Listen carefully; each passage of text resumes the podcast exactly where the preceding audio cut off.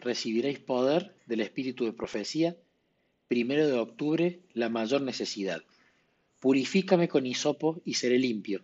Lávame y seré más blanco que la nieve. Salmos 51.7. La mayor y más urgente de todas nuestras necesidades es un reavivamiento de la verdadera piedad en nuestro medio. Procurarlo debería ser nuestra primera obra. Debe haber esfuerzos fervientes para obtener las bendiciones del Señor. No porque Dios no esté dispuesto a conferirnos sus bendiciones, sino porque no estamos preparados para recibirlas. Nuestro Padre Celestial está más dispuesto a dar su Espíritu Santo a los que se lo piden que los padres terrenales a dar buenas dádivas a sus hijos. Sin embargo, mediante la confesión, la humillación, el arrepentimiento y la oración ferviente nos corresponde cumplir con las condiciones en virtud de las cuales Dios ha prometido concedernos su bendición. Solo en respuesta a la oración debe esperarse un revivamiento. Mientras la gente esté tan destituida del Espíritu Santo de Dios, no puede apreciar la predicación de la palabra. Pero cuando el poder del Espíritu toca su corazón, entonces no quedarán sin efecto los discursos presentados.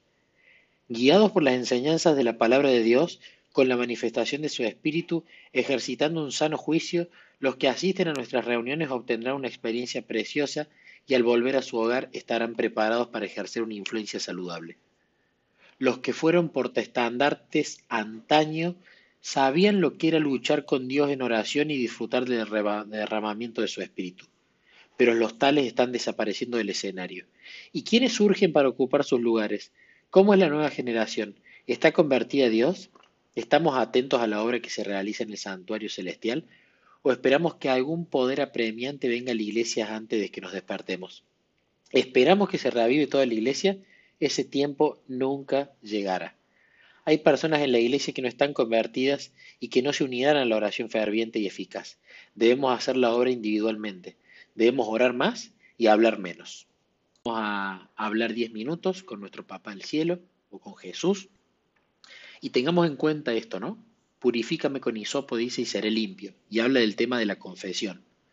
Luego habla del arrepentimiento y el perdón. Pero el arrepentimiento y el perdón en realidad son dones que son posteriores a cuando uno va y confiesa el pecado. Recordemos que también acá menciona el santuario y que nuestro sumo sacerdote está en el lugar santísimo.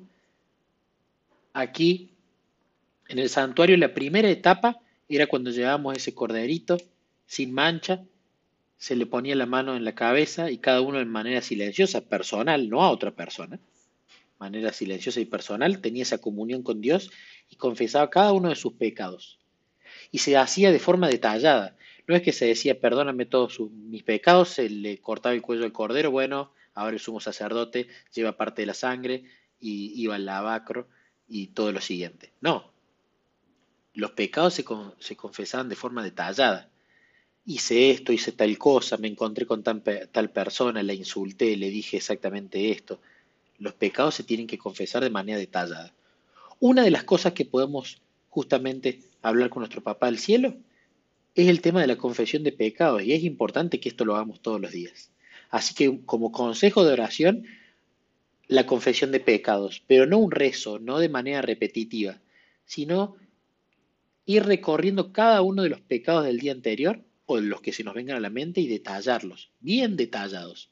Porque cuando detallamos el pecado vemos justamente muchas veces el gran problema que tenemos. Después el arrepentimiento, el perdón, la obediencia, todo viene como don.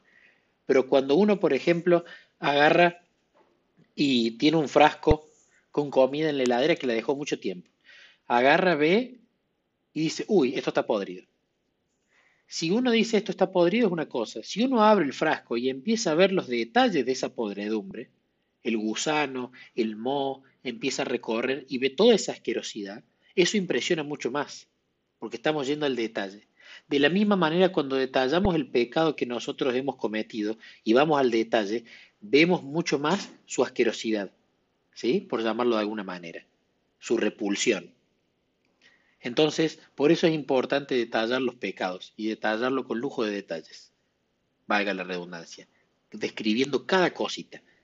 Con este consejo vamos a orar 10 minutos y luego volvemos. Recibiréis poder del Espíritu de Profecía, 30 de noviembre, ahora es el tiempo de preparación.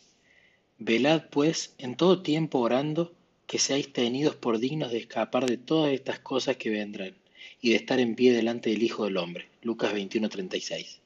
Los profesos creyentes que lleguen al tiempo de angustia sin preparación, en su desesperación confesarán sus pecados ante el mundo con palabras de ardiente angustia, mientras los malvados se regocijarán por ello. El caso de los tales será desesperado, cuando Cristo se levante y deje el lugar santísimo, comenzará el tiempo de angustia. El caso de cada persona estará decidido y no habrá sangre expiatoria para limpiarnos del pecado y la contaminación. Cuando Jesús deje el lugar santísimo, con autoridad real y en un tono decidido dirá, el que es injusto sea injusto todavía, y el que es inmundo sea inmundo todavía, y el que es justo practique la justicia todavía, y el que es santo santifíquese todavía. He aquí yo vengo pronto, y mi galardón conmigo para recompensar a cada uno según sea su obra. Los que demoraron su preparación para el día de Dios no podrán obtenerla en el tiempo de angustia o en ningún periodo futuro.